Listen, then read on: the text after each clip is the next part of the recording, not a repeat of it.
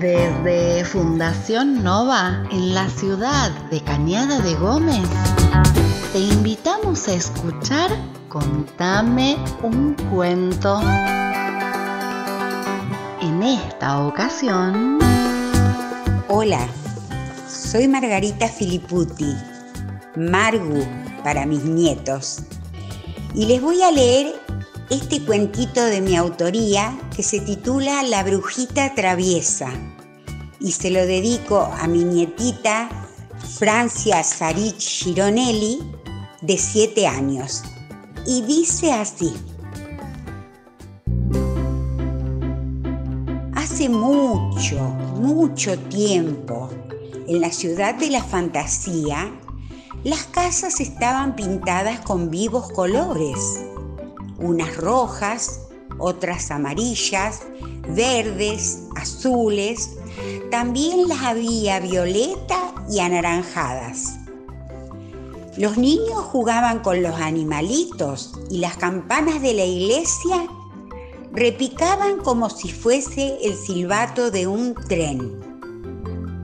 Justo ahí, en esa tierra lejana, vivía una brujita muy traviesa que viajaba todo el tiempo en su despeluchada escoba. Brunilda, que así se llamaba, siempre estaba pensando en hacer una nueva travesura. Un día decidió remontar vuelo derechito al arco iris, llevándose al gran reloj despertador que era el encargado de sonar cada mañana y despertar a la gente con una alegre canción.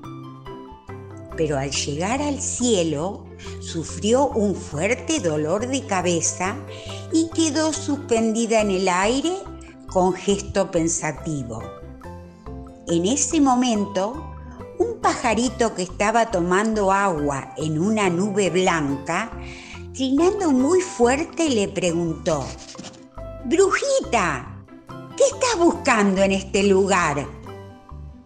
Ella, al escuchar esa dulce vocecita que le hablaba, se sobresaltó de una forma tan brusca que su sombrero voló muy alto y fue a posarse sobre la cabeza de la luna, que radiante se asomaba con su cara buena.